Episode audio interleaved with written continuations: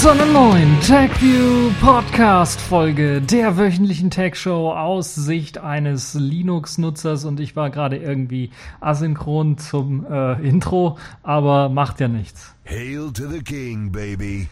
Genau, äh, wieder spannende Themen habe ich für euch vorbereitet und zwar sollen, wollen, nee, sollen, wollen, irgendwie habe ich es mit dem Reden heute nicht so. Wir wollen uns eine Digitalkamera aus dem 3D-Drucker anschauen. Hoffentlich funktioniert die besser, als ich reden kann. Ein autonomes Fahren zum Nachrüsten. Gaia kartiert eine Milliarde Sterne. Wir feiern sechs Jahre Diaspora. Und es gibt die Kategorien in dieser Woche Distro der Woche, Elementary OS in der neuesten Version. Die Pfeife der Woche ist diese Woche das EuGH geworden und Sailfish der Woche, dort habe ich ein kleines Update hochgeladen von meinem Videoplayer und möchte euch da ein wenig von berichten. Also fangen wir direkt an mit dem allerersten äh, Thema. Ihr wisst ja schon, mit dem 3D, 3D, 3D-Drucker, 3D-Drucker kann man viele nützliche äh, Dinge machen, nützliche kleine Dinge vor allen Dingen machen. Neben einfachen so Kabelhaltern beispielsweise, Handyaufstellern, die man sich ausdrucken kann oder auch Nachbildungen zum Fixen von irgendwelchen abgebrochenen Plastikteilen oder sowas, äh, soll man ja auch komplexere Sachen machen können, wie zum Beispiel Waffen, was ja bei der Politik einmal für Gesprächsstoff gesorgt hat, mit der Angst verbunden, dass sich jeder, der einen 3D-Drucker jetzt besorgen kann, auch Waffen ausdrucken kann, äh, soll man eben auch solche komplizierteren Geräte zusammenbauen können. Die muss man allerdings ein, erstmal einzeln ausdrucken. Und ja, nicht so ganz, äh, würde ich mal sagen, sieht es dann aus, so einfach, weil man sich halt eben wirklich diese Einzelteile ausdrucken muss und dann zusammenbauen muss. Und das ist immer nicht jedermanns Sache. Und vor allen Dingen kommen die ja auch nicht alle so fertig aus dem 3D-Drucker raus, dass man die direkt einsetzen könnte als Drehrädchen oder sowas, sondern man muss sie dann noch abschmirgeln, abschleifen oder sonst was machen, damit es halt eben schön rund und nicht irgendwie zackig aussieht oder nicht irgendwie äh, mit äh, irgendwelchen äh, ja, Ecken und Kanten, woran man sich verletzen kann, dann aussieht oder man es halt eben nicht vernünftig bedienen kann. Ja, so etwas Komplexes hat, glaube ich, bisher noch keiner gebastelt wie eine Kamera. Komplett aus dem 3D-Drucker. Nun gibt es aber mit der Slow, so nennt sich die, also SLO geschrieben, eine vollständig aus dem 3D-Drucker entsprungene Kamera, die äh, mit einer 35 mm Kameralinse daherkommt. Also wir reden jetzt hier von einer nicht digitalen Kamera, sondern von einer normalen Filmkamera. Und selbst diese 35 mm Kameralinse stammt aus dem 3D-Drucker, muss aber dann natürlich danach ein bisschen was nachbearbeitet werden, damit eben auch so ein bisschen die Schärfe da zumindest durchkommt. Und natürlich handelt es sich, wie ich ja gesagt habe, nicht um eine Digitalkamera, sondern eine normale Filmkamera, die eben dann auf keine elektronischen äh, Leiterbahnen oder sonst etwas, das Strom benötigt, dann äh, setzt und braucht also so etwas gar nicht und man braucht also keinen Akku, keine Batterie oder irgendwie sowas, um diese Kamera in Betrieb zu nehmen. Man braucht also aber dann für die Firma natürlich, äh, für die Firma, für die Kamera natürlich auch eine Einlage für den Film. Ein Drehrad, um dann das Drehen des Films zu ermöglichen und natürlich eine Tür um, zum Öffnen des Gerätes, damit der Film auch eingelegt werden kann. Sowie dann natürlich auch einen Auslöser und eine Blende beziehungsweise dann auch eine Linse. Das sind so die Bestandteile dieser 3D ausgedruckten Kamera und das ist noch nicht mal so ein großer Unterschied zu den alten Filmkameras. Vielleicht kennt der eine oder andere noch die äh, uralten Kameras, die noch nicht mit Batterie irgendwie betrieben worden sind, wo noch keine richtige Elektronik drin steckte. Da gibt es ja sicherlich noch eine kleine, einige kleine Schätzchen, die man so findet. Und ja, das ist eben so eine Kamera, so ein Nachbau.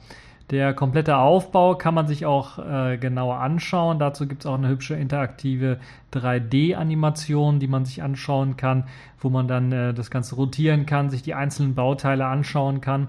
Und das ist schon recht beeindruckend. Es sieht natürlich sehr, ja, sagen wir, minderwertig aus nach Plastik und alles, aber es ist schon sehr beeindruckend, wenn man überlegt, dass das eben aus dem 3D-Drucker herauskommt und dass da einer sich einfach mal Gedanken gemacht hat und dann das Beste aus seinem 3D-Drucker rausgeholt hat, was man rausholen kann und dann eben eine Kamera gebaut hat.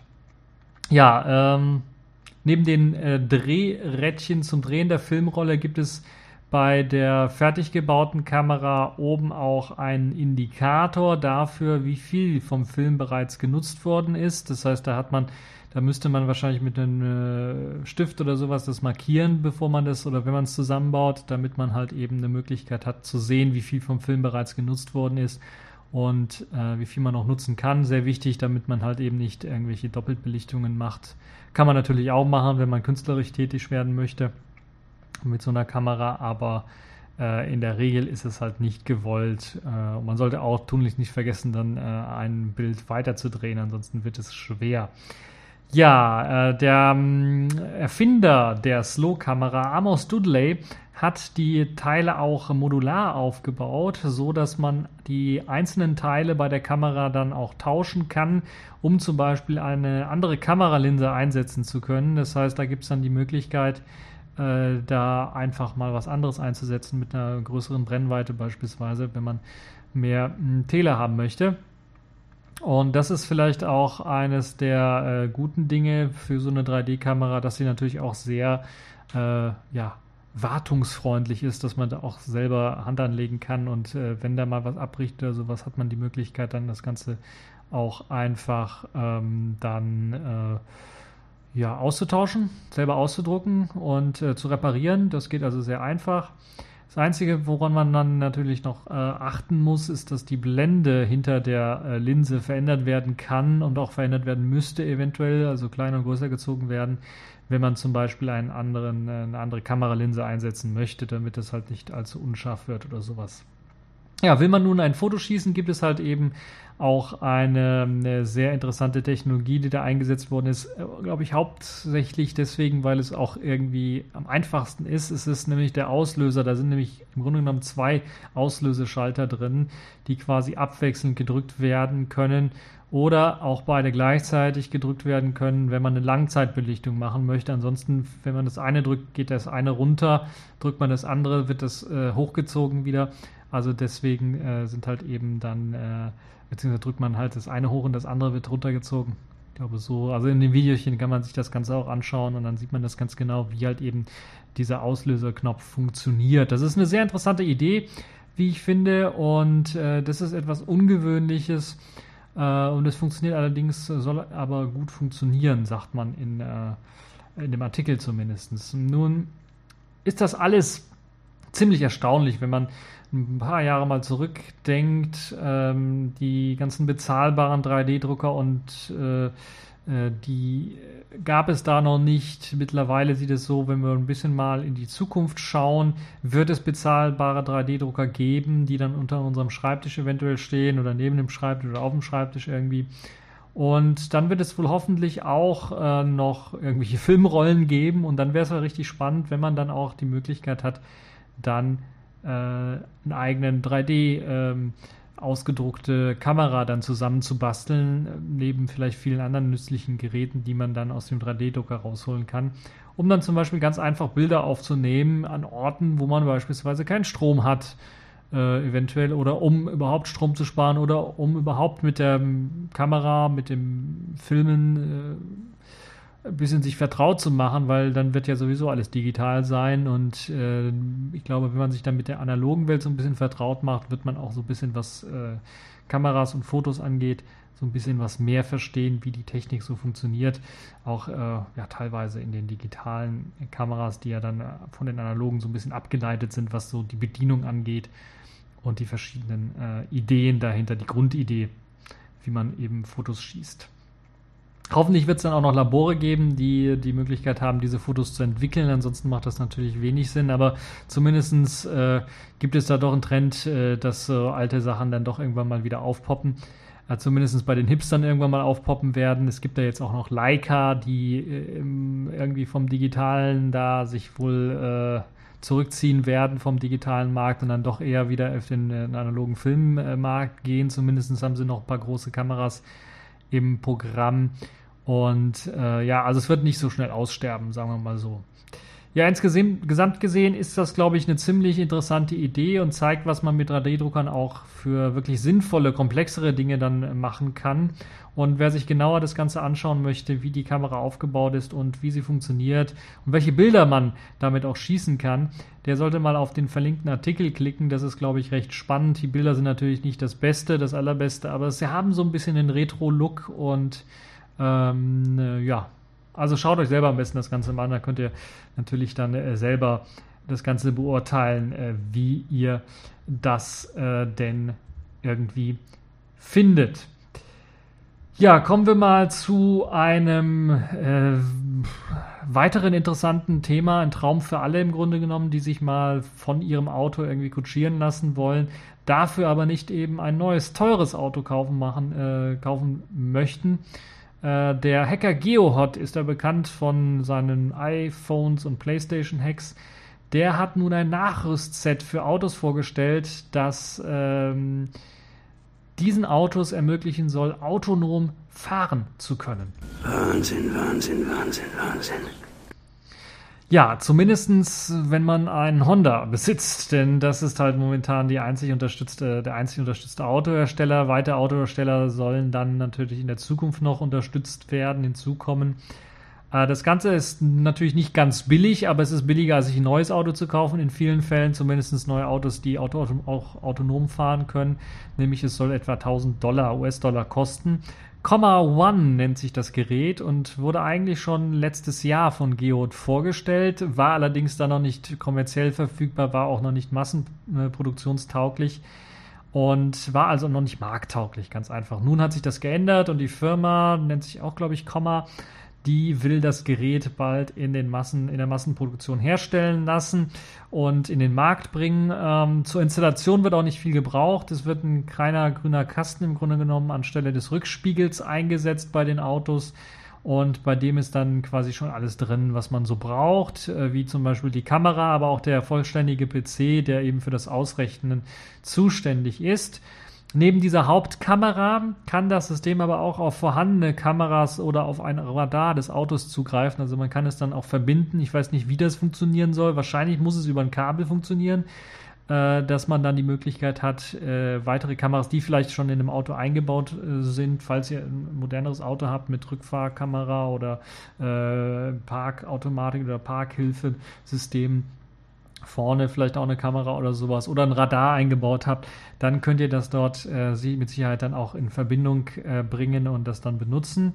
Als Betriebssystem wird Linux eingesetzt und zwar wird wahrscheinlich dann Ubuntu, äh, eine Ubuntu-Distribution eingesetzt. Genaueres weiß man nicht so ganz, weil äh, die Software oder äh, ja, man da nicht einfach ein anderes Linux draufspielen kann, sondern die Software dann doch ein bisschen äh, eingeschränkt ist und man dann auch äh, für die Software was bezahlen muss. Da kommen wir gleich mal zu zum Preis. Ähm, gedacht ist das ganze autonome Fahren ähnlich äh, wie bei den Tesla-Systemen, also eher für die Autobahn oder für die Autobahnen, also für mehrere natürlich. Sprich, in der Stadt ist das einfach nicht einsetzbar und auch dafür nicht ausgelegt. Jetzt klingt das eigentlich alles schon richtig ziemlich ideal und ziemlich gut, äh, weil so ein Nachrüstset, wenn man das für jedes Auto benutzen könnte, wäre das dann sicherlich eine tolle Geschichte. Da könnte auch einer mit dem Oldtimer sich dann kutschieren lassen. Naja, ganz so einfach ist es nicht. Es sieht halt so aus, es soll noch dieses Jahr auf den Markt kommen. Das ist auch schon mal eine gute Nachricht. Aber es gibt auch viele, viele Einschränkungen. So soll das System nur bei den Hondas Acura funktionieren oder der Hondas Acura, also Honda Acura-Reihe ähm, und soll da nur eingebaut werden können. Und das sind nicht mal gerade so billige Autos, sondern das sind wirklich die teuren Autos. Und äh, das ganze System soll auch nur im Großraum San Francisco funktionieren. Das heißt, wenn ihr in einem falschen Ort wohnt, äh, dann habt ihr Pech gehabt. Und das ist natürlich auch nicht so der Bringer dann. Zudem muss man dann auch noch für die Softwarenutzung bezahlen und zwar 24, äh, 24 Dollar pro Monat muss man da bezahlen, damit man die Software benutzen kann. Dafür wird die Software ständig aktualisiert mit den neuesten Sicherheitsupdates und den neuesten Updates eben für das autonome Fahren selber auch. Sprich, es wird noch etwas länger dauern, bis wir unser Auto nachrüsten können, eventuell so lange, dass es äh, Sinn machen könnte, sich dann darüber Gedanken zu machen, sich vielleicht nicht dann doch ein neues Auto zu kaufen, was diese Technik dann direkt mit eingebaut hat. Zumindest ist das so meine Idee. Das heißt, die Idee von Geohot ja, ist mal nicht schlecht, aber äh, ja, ich glaube nicht, dass sich das weltweit so richtig durchsetzen wird. Es sei denn, die ganzen Autofirmen werden darauf anspringen. Glaube ich eher nicht, denn sie wollen doch eher neue Autos verkaufen. Die werden dann, wenn überhaupt, diese Technik dann in neue Autos einbauen, in einer vielleicht modifizierten Version, die dann nicht so offensichtlich zu sehen ist von außen, weil sicherlich so ein Gerät dann auch ja, für 1000 Euro vielleicht nicht, 1000 äh, Dollar vielleicht nicht so sehr, aber ähm, sicherlich doch äh, ein Begehr vielleicht auch bei Konkurrenzfirmen entwickelt, dass man so etwas mal aus einem Auto klaut, um mal das Ganze auseinanderzunehmen. Ja, äh, kommen wir vielleicht mal zu einem anderen Thema. Begeben wir uns in den Weltraum. Der Weltraum. Unendliche Weiten. Wir schreiben das Jahr 2200. Dies sind die Abenteuer des Raumschiffs Enterprise, das mit seiner 400 Mann starken Besatzung fünf Jahre lang unterwegs ist, um neue Welten zu erforschen, neues Leben und neue Zivilisationen. Naja, eine Enterprise haben wir nicht, um unsere Milchstraße zu untersuchen, aber wir haben einen Satelliten namens Gaia und dieser Satellit hat es nun geschafft, eines der genauesten Karten der Milchstraße aufzuzeichnen, die es je gab. Er hat sogar Sterne erfassen können, die hundertmal schwächer leuchteten als das, was wir mit dem bloßen Auge so erkennen können. 1,15 Milliarden Sterne hat Gaia bei seiner ja, Reise in Anführungszeichen entdeckt, die 2013 startete. Gaia ist nämlich ähnlich wie Hubble ein Teleskopsatellit. Das heißt, er hat sich nicht wirklich auf eine Reise begeben, sondern war eher stationär und bleibt im Grunde genommen immer an einer Position, die etwa anderthalb Kilometer, anderthalb Millionen Kilometer von der Erde entfernt ist und vermisst den Weltraum in 3D um sich herum. Und äh, damit äh, dies möglich ist, wird eine Art ja, Digitalkamera dann da auch eingesetzt mit einem sehr, sehr großen Sensor. Und der Sensor benutzt fast eine Milliarde Pixel als Auflösung. Und das ist schon richtig, richtig krass. Und dann könnt ihr euch das Ganze vorstellen. Hubble kennt ihr ja schon, das Teleskop, das hat ja auch eine enorme Auflösung, man kann da sehr, sehr viele Bilder und sehr, sehr interessante Bilder mit sehen. Es gab, glaube ich, oder es gibt immer noch eine Webseite von der NASA, wo man sich die Bilder anschauen kann, die wirklich fantastisch sind. Und äh, man ist ein bisschen was, ja, vielleicht auch systematischer vorgegangen bei Gaia und hat sich dann gedacht, okay, wir kartografieren mal unsere ganze Milchstraße und haben das dann Schritt für Schritt gemacht und sind jetzt so, ja, fertig geworden. 1,15 Milliarden Sterne ist schon eine richtig beachtliche Zahl, wie ich finde. Und da kann man wirklich auch reinschauen und reinzoomen. Und dank dieser fast eine Milliarde Pixel als Auflösung kann man das so ungefähr ja, vergleichen, wie wenn man von der Erde ausgehen würde und äh, mit seiner Kamera dann mal äh, auf den Mond zielt und dann dort eine 1-Euro-Münze auf dem Mond erfassen kann.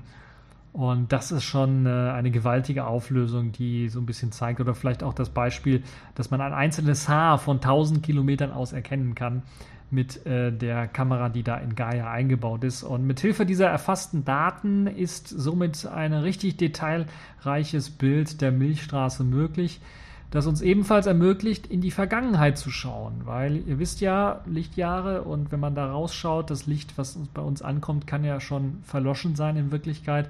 Das heißt, wir kriegen einen Blick in die Vergangenheit, je weiter wir, äh, je weiter wir hinausschauen. Und es ermöglicht eben den Blick in die Vergangenheit und somit auch die Entstehungsgeschichte der Milchstraße selber dann zu sehen. Und dort hat man einige Hinweise drauf gefunden mit Hilfe eben des Satelliten Gaias. Und das ist sicherlich auch eine der interessanten äh, Geschichten.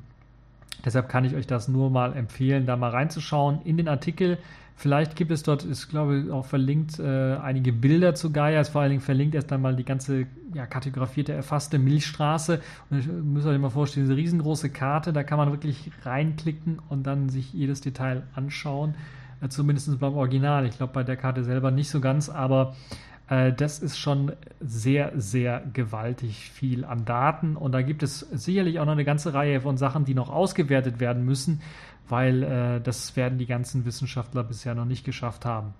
Und damit diese gewaltigen Datenmengen auch erfasst werden können, werden die gestückelt natürlich an die Erde übermittelt und es gibt zwei Stationen, einmal äh, der ESA in Spanien und dann auch der australischen äh, Weltraumbehörde mit äh, riesigen Antennen, die dann eben diese Datenpaketchen erfassen und dann wird das später zusammengesetzt.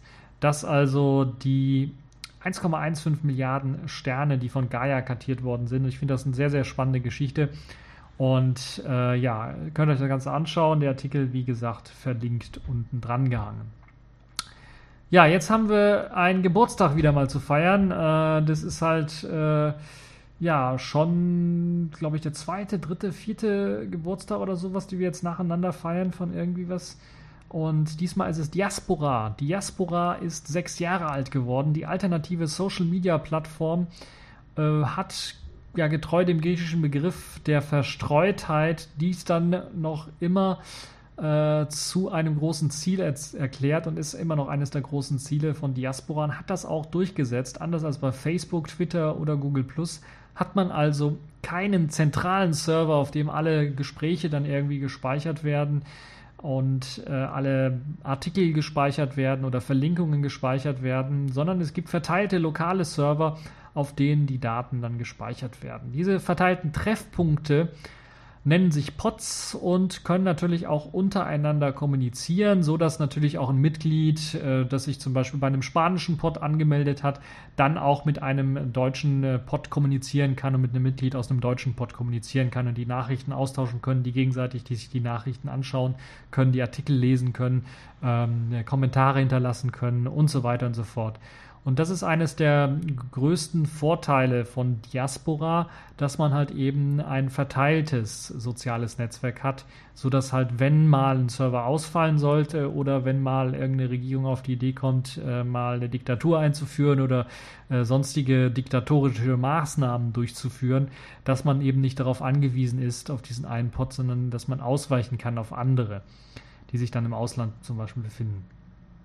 Äh, mit der Initiative zur Förder, äh, Föderation hat man dann auch noch eine, ja, ich meine jetzt nicht Star Trek, auch wenn das äh, gerade eben noch lief hier, äh, sondern Föderation in, in, in dem Sinne, dass sich im Grunde genommen andere alternative soziale Netzwerke, offene Open Source, Free Software Alternativen äh, zusammengetan haben und sich dann geöffnet haben, insofern, dass sie ihre API, ihre Schnittstellen für das Schreiben von Kommentaren, von Posts, von Artikeln so weit geöffnet haben, dass sie nun ebenfalls in der Lage sind, Chats oder Artikel miteinander austauschen zu können. Und diese Föderation ist, glaube ich, dann auch noch sehr, sehr wichtig, weil sie halt eben dann so Sachen wie Friendica zum Beispiel äh, den Leuten ermöglicht, äh, dann, äh, die sich bei Friendica angemeldet haben, mit Leuten, die bei einem äh, Pod äh, bei Diaspora sind, dann äh, die Kommunikation zu ermöglichen. Das ist also eine tolle Geschichte. Diaspora ist ein Beispiel für eines der gelungenen Kickstarter-Projekte. Wer sich noch erinnern kann, das war im Jahr 2010. Dort hat man eben dieses Kickstarter-Projekt angefangen. Und 2010, das war schon ein frühes Jahr für Kickstarter und für allgemein. Also da war Kickstarter noch nicht so berühmt und äh, es ist also eines der ersten erfolgreichen äh, Kickstarter-Projekte gewesen. Und so wurde Diaspora im April 2010 erfolgreich finanziert bei Kickstarter und ging dann am 15. September 2010 das erste Mal online. Naja, zumindest fast online. Es ist datiert und es wird auch in dem Artikel, den ich hier schreibe, auf 15. September 2010 geschrieben, aber ich glaube, es waren nur wenige Stunden online und auch nur für wenige Leute verfügbar und danach da musste man Einladungen haben und erst, glaube ich, im Oktober oder sowas äh, war es dann einer etwas breiteren Öffentlichkeit zur Verfügung, stand es dann zur Verfügung.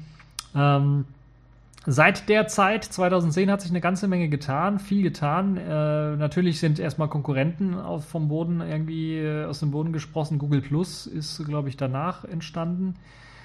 Äh, hat viele Ideen und Anreize aus Diaspora übernommen.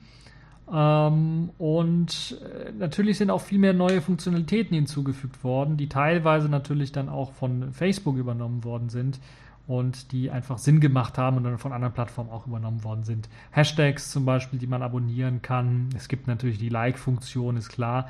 Aber es gibt die Aspekte-Funktion, die dann Google Plus, als es aufkam, als Kreise-Funktion übernommen hat. Also die Möglichkeit, dass man bestimmte ähm, Kontakte in eine bestimmte Gruppe reinpacken kann und die dann äh, filtern kann und einzeln ansprechen kann und so weiter und so fort.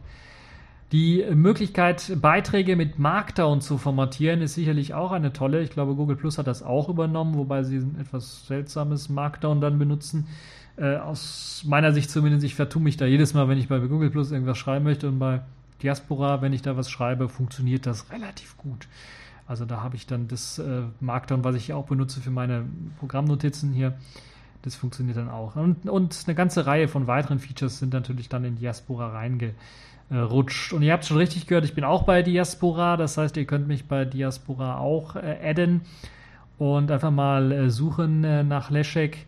Äh, ich bin äh, dort äh, beim Geraspora, also beim deutschen Diaspora-Pod angemeldet, dem größten, also at geraspora.de, dann einfach suchen, dann könnt ihr mich adden, wenn ihr wollt. Und äh, da gebe ich auch immer meinen Senf ab zu bestimmten Themen, genauso wie im Podcast auch. Und dann gibt es dann immer neue äh, Sachen, wenn ihr da auf dem äh, Laufenden gehalten werden wollt. Ja, ist Diaspora jetzt eigentlich seit dem Jahr 2010 oder bis heute dann irgendwie so richtig durchgestartet und hat alles andere irgendwie in den Schatten gestellt? Wenn ich schon so frage, wisst ihr die Antwort? Nein. Es gibt zwar gerade hier in Deutschland, aber auch in den USA zahlreiche Nutzer. Also das sind die größten Nutzergruppen momentan für das Diaspora-Netzwerk. Aber gerade auch durch die nicht zentralen Pods, sondern durch die verteilten Pods sieht es halt so aus, dass sich das alles verteilt. Und ähm, die Last verteilt sich dann ähm, unter den Servern und die User auf eben die verschiedenen Pods und es ist nicht immer klar, wie viele Nutzer dann auch wirklich aktiv sind auf den verschiedenen Pods und auf diesem sozialen Kanal im Grunde genommen. Und äh, natürlich ist es auch so, dass man in Fernsehsendungen nicht hört, ja, und wir haben auch eine Diaspora-Seite, sondern eher hört, und wir haben auch eine Facebook-Seite, wo ihr uns enden könnt äh, sagt, glaube ich, denke ich, alles zu dem, was die Popularität bei Diaspora so angeht. Aber in den letzten Jahren war es zumindest so, dass sich dort einiges getan hat. Vielleicht dadurch, dass Leute da doch noch ein bisschen was mehr gepusht haben, was äh, Promotion und Marketing angeht. Das heißt, Leuten einfach kundzutun, da gibt's was, meldet euch mal an, probiert es mal aus. Äh, andererseits aber ist es ja in den letzten Jahren, sagen wir mal, so in den letzten zwei, drei Jahren, wenn ich drei Jahre so zurückschaue, hat sich eigentlich wenig getan bei Diaspora und es stand halt irgendwie still, das ganze Konstrukt, die Oberfläche und so weiter und so fort, wurde nicht sehr viel weiterentwickelt. Jetzt hat sich seit einem Jahr schon eine ganze Menge getan. Also die Updates kommen jetzt regelmäßiger und es wird äh, aktiv weiterentwickelt. Man merkt das auch mit vielen neuen Funktionen, die hinzugekommen sind. In der neuesten Version muss man so zum Beispiel nicht mehr alle Markdown-Codes im Kopf haben, sondern es gibt jetzt, äh, wenn man den Text formatieren möchte, einfache äh, Tools, die man anklicken kann, wie man es vom Textverarbeitungsprogramm her kennt. Und da hat man einfache Formatierungsmöglichkeiten, die einem ermöglichen, dann einfach dort irgendwie was zu machen. Auch äh, das Einfügen von Bildern und so weiter und so fort ist viel einfacher geworden. Und das ist, glaube ich, eine super tolle Geschichte. Auch das Einbinden, wenn man einen Link einbindet oder wenn man einen YouTube-Link zum Beispiel einbindet, dann wird automatisch das YouTube-Video auch eingebunden. Äh, und man kann es direkt dann, ohne auf die YouTube-Seite zu gehen, äh, von Diaspora aus äh, abspielen. Das ist also auch eine tolle Geschichte, die mit eingebaut worden ist. Und eine Vielzahl von weiteren Sachen, die eben zur Weiterentwicklung äh, des Netzwerks dann gehören. Kleinigkeiten natürlich, aber sie ermöglichen einem mehr Spaß zu haben, wenn man da Texte schreibt. Nach wie vor finde ich es ein bisschen ärgerlich, dass man, wenn man sich mal vertippt hat, dann seinen eigenen Text nicht bearbeiten kann, sondern den wirklich löschen muss, äh, wenn man sich so sehr ärgert, dass man sich vertippt hat und dann einfach neu schreiben muss. Ähm, und oder vielleicht vorher kopiert man den Text nochmal, korrigiert den Fehler dann, äh, kopiert das Ganze, löscht dann den Artikel und fügt das dann nochmal neu an. Naja, es ist so ärgerlich ein bisschen, vielleicht kommt das irgendwann mal vielleicht.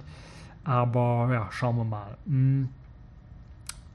Mal schauen, wann Google Plus das dann auch mal kopiert mit der Formatierung. Das wäre vielleicht mal noch spannend, weil das hat Google Plus noch nicht und ich vertue mich jedes Mal bei der Formatierung bei Google Plus.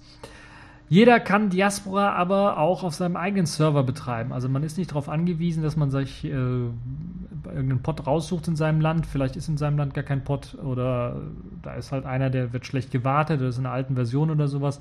Da habt ihr die Möglichkeit, auf einem eigenen Server das Ganze zu installieren. Ist alles freie Software. Ist ein bisschen was komplizierter. Vielleicht auch eines der Gründe, weshalb das äh, mit Friendica einfacher geht und weshalb da einige Leute dann doch äh, sich äh, doch eher einen Server selbst aufsetzen dafür. Aber es ist auf jeden Fall möglich, einen eigenen Pod zu betreiben und wer dann möchte, kann dann Herr über seine Daten sein und dann auch natürlich nur mit denjenigen seine Daten teilen, mit denen er auch wirklich will. Und äh, auch diese Föderation oder das Einbinden in verschiedene andere Pods ist nicht unbedingt notwendig. Das heißt, wenn da irgendeiner ist, den ihr nicht mögt, braucht ihr, das, braucht ihr euch da äh, die Daten nicht zu teilen mit. Also das ist eine schöne Geschichte. Dann gibt es noch eine Add-on-Architektur, die ermöglicht es dann weitere Plugins äh, einzubinden und man kann somit zum Beispiel auch äh, Diaspora-Posts dann äh, direkt auf Twitter oder auf Tumblr teilen oder auch auf WordPress teilen oder auch auf, äh, ich glaube, ich ging mal Facebook. Ich weiß nicht, ob das Plugin noch funktioniert, weil Facebook hat irgendwie seine API geändert, aber das ging mal. Vielleicht hat das irgendeiner mal geupdatet. Das heißt, da gibt es auf jeden Fall die Möglichkeit, äh, das merke ich, habe ich auch gemerkt, nachdem ich so ein bisschen aufgerufen habe im letzten Jahr oder in diesem Jahr war das eigentlich auf Diaspora mal zu kommen äh, dass da einige Leute dann doch mehr aktiv sind und die schreiben wahrscheinlich äh, ihren Artikel auf äh, Diaspora und teilen den auf Google Plus und auf äh, Diaspora gleichzeitig. Das heißt, schreiben wahrscheinlich auf Diaspora den Artikel, klicken auf äh, Teilen und dann wird er halt auf allen Netzwerken verteilt. Ich benutze das auch sehr gern für Twitter, wenn ich da was Neues, Interessantes mache, zum Beispiel einen TechView Vlog oder sowas oder auch dieser TechView Podcast hier, da wird dann, äh, werdet ihr sehen, dass da manchmal Geraspora steht als äh, bei Twitter als, als Client, der das dann gesendet hat. Dann wisst ihr, dass ich das über Diaspora geteilt habe. Äh, mittlerweile gibt es auch eine direkte Chat-Option via XMPP mit Diaspora. Äh, ist es auch möglich, dann eben auch zu chatten. Das Tolle ist halt, dass es kompatibel ähm, zu eben XMPP und man kann das halt eben auch auf allen Smartphones irgendwie benutzen. Auf einem Yolla-Smartphone zum Beispiel kann ich das auch benutzen. Leider sieht es so aus, dass zum Beispiel der Pod, auf dem ich jetzt drauf bin, also Geraspora selber, äh, diese Option nicht mit, nicht mit eingebunden hat. Äh, der offizielle, äh, der erste Pod von Diaspora im Grunde genommen, der in den USA sitzt, der hat das. Und es gibt weitere Pods, ich glaube SecuChat, glaube ich, äh, ist auch ein deutscher Pod, der hat das auch mit eingebaut. Dort habt ihr dann auch die Möglichkeit. Das Tolle an Diaspora ist auch, dass ihr einfach umziehen könnt. Also wenn mir jetzt der Pod nicht gefallen würde oder mir einfach Features fehlen, kann ich einfach sagen, okay, exportiere meine Daten und ich kann die dann in einem anderen Pod einfach importieren und bin auf einem anderen Pod dann und kann mich auf diesem Pod dann abmelden. Schöne Sache, wie ich finde. Also eine gute Plattform. Schaut einfach mal vorbei. Mich findet ihr dort in jedem Fall auch und ihr könnt äh, mich dann auch adden, dann können wir da ein bisschen was quatschen. So, das äh, war's äh, für diese News. Kommen wir mal zu den Kategorien in dieser Woche. Accepted. Connecting. Complete. System activated. All systems operational.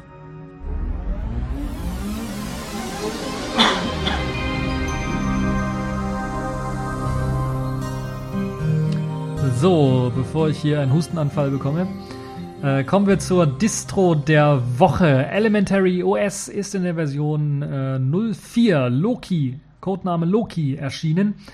Basiert auf äh, Ubuntu 16.04, natürlich mit den neuesten Updates und Fixes.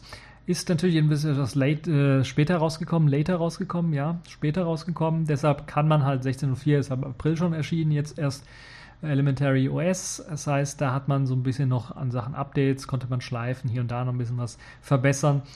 Äh, das Tolle an äh, Elementary OS ist, es kommt mit einem eigenen Desktop daher, dem Pantheon Desktop in der allerneuesten Version. Eigene Apps bringt es natürlich auch mit sich, extra für Elementary OS geschrieben. Über 1000 Probleme wurden gefixt in der Beta-Phase von Elementary. Ich habe, glaube ich, davon berichtet, dass es eine Beta gab. Äh, war vielleicht, glaube ich, auch Distro der Woche, ist aber auch schon was länger her, deshalb habe ich sie nochmal mit hier reingenommen, weil es wirklich eine wirklich gute, stabile Version jetzt geworden ist. Und mit dabei sind zum Beispiel auch überarbeitete Indikatoren jetzt in dem neuen Desktop, die einem ermöglichen, im oberen Panel Sound, Netzwerk, Benachrichtigungssteuerung und so weiter anzuzeigen.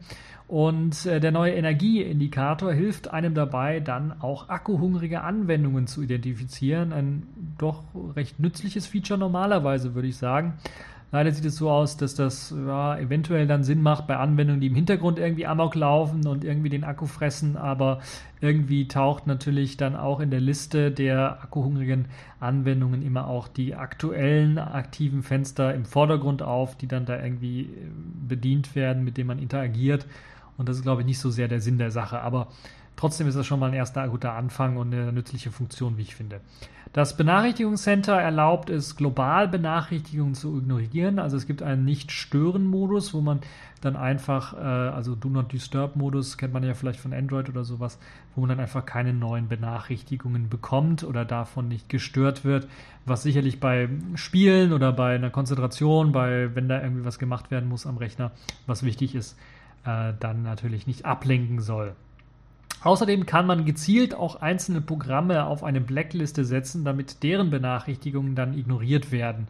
Wenn man irgendein Programm hat, was da irgendwie deutlich zu viel Spam setzt, also äh, Spam-Nachrichten dann verschickt oder sowas, kann man das mit Sicherheit machen. Gerade auch nützlich für Anwendungen, die es eben nicht einem erlauben, das selber zu konfigurieren, wie oft die Benachrichtigungen kommen oder überhaupt Benachrichtigungen ähm, kommen sollen von der Anwendung.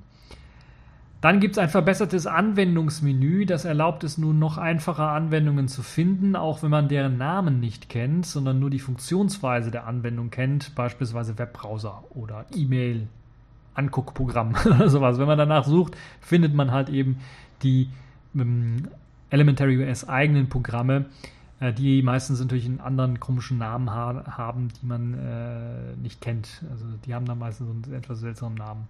Außerdem lassen sich nun auch ganze Webadressen dort direkt eingeben in der Suchzeile. Also wenn man da www.google.de oder sowas eingibt, dann äh, Enter drückt, dann wird der Standardbrowser direkt aufgerufen und man landet auf der Webseite. Also auch eine nützliche Funktion, wenn man schnell mal ein Internet browsen möchte. Äh, die äh, Systemeinstellungen wurden komplett überarbeitet und erlauben nun auch eine bessere Suche. Dort habt ihr also ähnlich die Möglichkeit, dort hier auch nach verwandten Suchbegriffen zu suchen und es trotzdem dann zu finden und müsst nicht immer den Spezialbegriff oder den äh, ja, Spezialbegriff kennen, der in der Systemeinstellung dann verwendet wird für diese Einstellung selber. Was sicherlich auch eine sehr gute Sache ist, gerade für Anfänger, die sich vielleicht nicht so sehr auskennen oder vielleicht Umsteiger, die vielleicht vorher ein macOS oder ein Windows-System benutzt haben.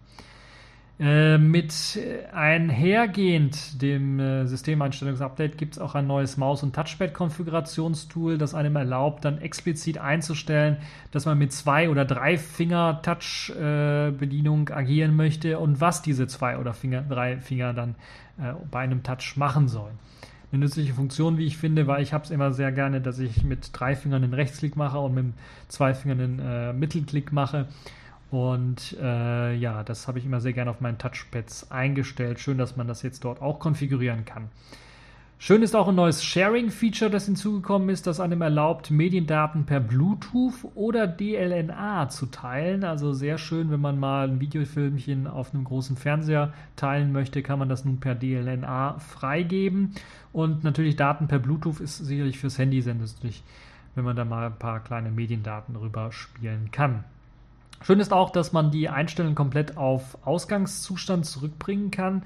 Also man muss nicht jedes Mal in das einzelne Untermenü hineingehen und dann auf äh, Standard setzen, sondern man kann einfach global in den Einstellungen äh, hineingehen und sagen, alles auf Standard setzen und dann wird da alles auf Standard gesetzt. Eine schöne Geschichte, wenn man sich mal irgendwie was äh, kaputt konfiguriert hat oder einfach mal in Ausgangszustand zurückwechseln möchte. Darüber hinaus gibt es wieder neue Apps für Elementary OS, natürlich schon in der Beta-Version gewiesen, teilweise, teilweise noch nicht richtig fertig gewesen, zum Beispiel das neue Screenshot-Tool oder auch ein neuer Browser. In diesem Fall ist das der Epiphany-Browser, auch glaube ich als Web äh, bekannt bei GNOME, der äh, eben dort, oder als Browser glaube ich bekannt bei GNOME, ich weiß es nicht, irgendwie, äh, GNOME hat ja das alles irgendwie vereinfacht in der Benennung. Auf jeden Fall, der ist mit eingebaut, WebKit 2 basierend und oder WebKit GTK basierend und sollte dann für ordentlich Performance äh, äh, sorgen und soll dort auch äh, sehr flüssig laufen, besser als zum Beispiel Firefox oder Chrome. aber natürlich mit einem Nachteil, dass er nicht immer ganz 100% kompatibel ist, weil WebKit GTK äh, beispielsweise bei Googles ähm, Doc, Google Docs zum Beispiel oder Google Mail dann eine kleine Warnung äh, gibt, okay, dieser Browser ist mir unbekannt, der scheint inkompatibel zu sein. Also wenn er mal abstürzt oder wenn die Funktion nicht richtig funktioniert, benutzen Sie einen ordentlichen Browser, steht da bei Google ungefähr. Äh, ja, müsst ihr selber entscheiden. Aber der Browser eignet sich auf jeden Fall äh, für mal eine Webseite anschauen, ein Videochen anschauen auf YouTube oder sowas. Da gibt es also keine Probleme mit. Geary äh, wurde umbenannt, die E-Mail-Applikation wurde umbenannt in Mail, macht Sinn, ist ebenfalls wieder enthalten und in einer aktualisierten Fassung liegt das Ganze auch noch vor. Da gibt es also auch einige Bugfixes. Das Ganze ist in der Performance schneller geworden und natürlich das Sortieren und ähm, Auffinden von E-Mails, das Kategorisieren von E-Mails ist viel einfacher geworden in Geary. Oder Mail, wie es jetzt heißt. Mit dabei ist auch eine neue App Store-Lösung. Die hatte ich ja kurz angesprochen, erinnere ich mich noch dran, als die Beta rauskam. Die hat sich eigentlich nicht wesentlich geändert. App Center nennt sich das Ganze, ist im Grunde genommen einfach nur vier, fünf, sechs große Buttons, äh, die verschiedene Kategorien von Anwendungen anzeigen. Sehr hübsch gestaltet, aber wenn man dann draufklickt, kriegt man eine Liste von den ganzen Anwendungen. Also ja, es ist ein sehr, sehr einfaches App Center, sagen wir mal so. Suchen kann man natürlich auch da drin, wenn man denn möchte, aber es ist halt äh, weit entfernt von dem, was man von einem Google Play Store oder von einem iOS ähm, wie heißen die Dinger dort, App Stores kennt, äh, wo man halt äh, Empfehlungen und so weiter hat oder dann auch Empfehlungen der Redaktion oder sowas hat mit kurzen Beschreibungen oder eine Top 10, 10 Liste von runtergeladenen Anwendungen oder sowas. Das ist also äh, ganz anders, ist halt einfach nur wirklich so ein Paketmanager in einfach gehalten, sagen wir mal so. Ja, ähm, Kernel 4.4 wird eingesetzt, Kernel 4.4 von Ubuntu selber. Das heißt, weil es eben Ubuntu als Unterbau benutzt, äh, wird halt eben auch dieser Kernel 4.4 von Ubuntu benutzt mit den Backports aus den neuesten 4.4er Versionen natürlich. Und downloaden kann man sich das ganze Elementary OS dann äh, gegen eine kleine Spende an die Entwickler von deren Webseite. Ich werde verlinken, auf jeden Fall, was werde ich verlinken? Deren Webseite, deren Ankündigungs... Äh, kann ich irgendwo die URL sehen? Den Ankündigungspost auf ihrem Blog und dort gibt es sicherlich auch einen Link zur Webseite selber. So, das also zur Distro der Woche. Kommen wir mal zum Aufreger der Woche. Nee, Pfeife der Woche heißt es ja eigentlich. Und ähm, kommen wir da mal wieder zu einer Partei, wo auch äh, dieser her, herkommt. Wer sich ins Internet begibt, kommt darin um. Das Irgendwie hat das EuGH diese Form äh, des Internets äh, übernommen oder zumindest äh, die Idee, die äh, diese Partei so ein bisschen äh, verfolgt, übernommen. Und ein neues Gerichtsurteil, also der EuGH, der Europäische Gerichtshof, hat jetzt ein neues Gerichtsurteil zu offenen WLANs ähm, geschlossen und beschlossen und dann auch vorgelegt. Und das hat es in sich. Das hat es in zweierlei Hinsicht in sich. Zum einen äh, wird erstmal mal bestätigt, dass eben Leute, die ein offenes WLAN-Netz anbieten, nicht zur Rechenschaft gezogen werden können, wenn eben jemand über das offene WLAN-Netz illegale Dinge macht. Allerdings hat man dann noch eine Zusatzklausel dazu gepackt und das sorgt halt wieder für Unsicherheit und dafür, dass es wohl in Zukunft europaweit weniger offene WLANs geben wird. Die Rechtsunsicherheit wurde also durch ein Gerichtsurteil erhöht. Das haben wir sehr selten, aber das ist in dem Fall leider da. Und das sorgt halt eben für ein bisschen Problemchen und ein bisschen Unmut, würde ich mal sagen. Worum geht es konkret? Geklagt hatte ein Betreiber eines Freifunk-WLANs in München, der von Sony wegen illegaler Downloads bzw. Verbreitung von Musik über sein WLAN zur Unterlassung und Schadensersatz gebeten wurde. Er hat dagegen geklagt, hat in Deutschland geklagt, ich glaube, er hat Recht bekommen, ist dann aber auch, oder hat nicht Recht bekommen, sondern hat, äh, wurde dann äh, quasi darauf verwiesen, dass er doch zum EuGH gehen sollte. Das hat er dann mal gemacht und ist dann da hingegangen und hat äh, dann die Klage dort eingereicht. Im Grunde genommen wurde vom EuGH nun gesagt, grundsätzlich sind die WLAN-Betreiber nicht haftbar zu machen, aber sie müssen ihr WLAN mit einem Kennwort schützen, falls eine Unterlassungsaufforderung kommt oder mehrere kommen. Hm. Das Kennwort darf dann auch nur noch gegen Identitätsprüfung herausgegeben werden. Hm. Lol. Moment einmal, das ist doch genau das, was die deutsche Regelung bisher, ich glaube bis Anfang des Jahres oder sowas war, oder bis Sommer diesen Jahres auf jeden Fall war, und die dafür gesorgt hat, dass wir in Deutschland so gut wie keine offenen WLANs haben. Und äh, das, was wir in Deutschland also als Erfolgsrezept hatten, was dann ja durch eine etwas zweifelhafte ähm, Gerichtsentscheidung auch hier in Deutschland dafür dann jetzt äh, oder durch das Gesetz in Deutschland dann geändert worden ist, dass man jetzt doch ein bisschen was mehr Freiheit und Offenheit haben möchte, wird jetzt durch die EU wieder gekippt, so ein bisschen. Und das ist natürlich blöd. Also der gleiche Shit, den wir in Deutschland haben, wird jetzt in der EU zur Pflicht und sorgt dann halt dann auch dafür, dass wir wohl in Zukunft in den europäischen Großstädten immer weniger offene WLANs oder Hotspots finden können, äh, offene WLAN-Hotspots finden können, weil halt eben die Unterlassungsaufforderungen und damit auch die verbundenen Kosten dann auch vom Betreiber des WLANs erfolgen müssen. Und das hat mit anderem damit zu tun, dass dann halt Leute dann auf die Idee kommen und sagen, okay, dann mache ich mein offenes WLAN zu und dann kriegt keiner mein Passwort. Problem gelöst. Führt dann natürlich zu einem WLAN-Sterben aus. Ist genau das Gegenteil von dem, was der Juncker vor ein paar Tagen noch gesagt hat. Der meinte, er will bis 2020 in allen großen Städten dann offene WLANs haben. Äh, mit so einem Gerichtsurteil wird das nichts. Okay, nun kann der Juncker das Gerichtsurteil nicht beeinflussen, aber es ist ganz, ganz klar, dass der EuGH sich hier vergriffen hat und dass es dazu führt halt eben, dass es ein großes, großes WLAN-Sterben gibt und ich kann da einfach nur zu sagen. Den haben Sie den Arsch so mit Granatsplittern voll gepumpt, dass er durch keine Flughafenkontrolle mehr kommt. So sieht es dann aus, wenn ihr demnächst äh, versucht, an euer WLAN-Passwort bei eurem Lieblingscafé zu kommen. Das wird also ein bisschen was schwierig. Ja, mit diesem dreckigen Lachen gehen wir mal weiter zum Selfish der Woche. Dort habe ich eine neue App vorgestellt, beziehungsweise keine richtig neue, sondern ein Update für eine äh, App vorgestellt, nämlich meinem Videoplayer. LLs Videoplayer wurde in Version 1.5 released. Eigentlich gar nicht letzte Woche, sondern ich glaube zwei Wochen davor oder irgendwie sowas. Ah, ich habe es einfach verpasst hier zu benennen, aber deshalb habe ich es nochmal reingepackt, weil ihr sollt natürlich auch up to date bleiben und falls ihr das noch nicht geupdatet habt, auf jeden Fall updaten, denn es ist wirklich, wirklich gut. Machst du das normal, mache ich aus deinen Ohren Wäschetrockner. Also, updaten. So, ähm, als Update für den LL Video Player gibt es zunächst einmal einen neuen Open Dialog, einen Öffnensdialog, wo ihr eure Dateien auswählen könnt. Der einfache Dialog, also der Simple Dateimanager im Grunde genommen, bietet jetzt auch die Möglichkeit, Dateien zu löschen. Das war vorher nicht möglich. Ich habe es im Grunde genommen synchronisiert mit den Änderungen, die es in WebKit gibt und äh, auch in einer anderen App, die ich, an der ich äh, gebastelt habe. Es gibt jetzt eine neue FM Helper.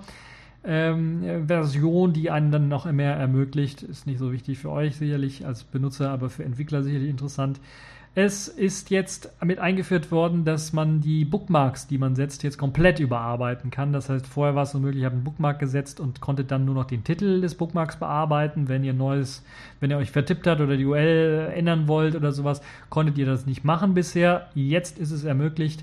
Ihr könnt also Titel und URL verändern. Ähm, ihr solltet nur darauf achten, dass der Titel nicht der gleiche ist, weil ansonsten wird es problematisch. Aber ansonsten äh, funktioniert das doch relativ gut. Sehr schön ist auch die Möglichkeit, dass es äh, nun auch äh, geht, dass ihr YouTube-Videos als Bookmark setzt. Was dann gemacht wird, ist nicht, dass der YouTube-Stream, also direkt zum direkten Video, der ja zeitlich begrenzt auch ist, als Bookmark gespeichert wird, sondern die, der Ursprungslink des, äh, des YouTube-Videos wird dann als Bookmark abgespeichert, so dass ihr dann jederzeit äh, wenn ihr den Bookmark aufruft, wird jederzeit die aktuellste Videostream-Version rausgerendert und es gibt die Möglichkeit dann, wenn ihr das als Bookmark abgespeichert habt im YouTube-Video, die Qualität jedes Mal zu wählen von diesem Bookmark. Das ist also eine tolle Sache, wie ich finde. Zumindest war das ein User-Request und da habe ich mir gedacht, okay, baue ich mit ein. Außerdem gibt es dann auch noch äh, ja, hier und da einen etwas aufgehübschteren Bookmark-Dialog. Allgemein ist das Ganze ein bisschen was schneller geworden, etwas hübscher geworden. Äh, und äh, es gibt einige Logos. Schön ist aber auch, wenn ihr YouTube-Videos suchen wollt, es gibt ja einen Search YouTube-Button, gibt es jetzt auch die Möglichkeit, die ganzen Pop-up-Dialoge, die es dort gibt, also diese ganzen äh, Dropdown-Boxen, um zum Beispiel die Relevanz zu filtern nach ähm, den gefundenen oder gesuchten Videos, ob ich zum Beispiel Videos von heute, von dieser Woche haben möchte, von diesem Monat haben möchte, äh, oder ob ich zum Beispiel nur nach Playlisten suche oder nur nach äh, Channels suche. Das war vorher nicht einstellbar, weil es eben diese HTML5-Boxen, die haben nichts gemacht, wenn man draufgeklickt hat. Das ist jetzt geändert worden. Jetzt kann man draufklicken, kommt eine kleine Pop-up-Box, kann man das Ganze ändern und es ermöglicht einem so eine komfortablere YouTube-Suche. So, das war es dann auch schon für diesen TechView Podcast. Das war es auch schon in, in, in, Sachen Features für das Sailfish der Woche. Bin ich etwas schneller geworden, aber wir haben schon 50 Minuten rum. Ich wollte diesmal nicht so lang machen, habe das ein bisschen gekürzt und äh, obwohl irgendwie mit dem Sprechen hatte ich Probleme heute, irgendwie weiß ich nicht warum, zu wenig getrunken wahrscheinlich, zu heiß draußen. Naja, ich weiß es nicht. Nun ja, das war's für diese TechView Podcast Folge. Ich hoffe, es hat euch gefallen, ihr hattet Spaß dran und bis zur nächsten Folge.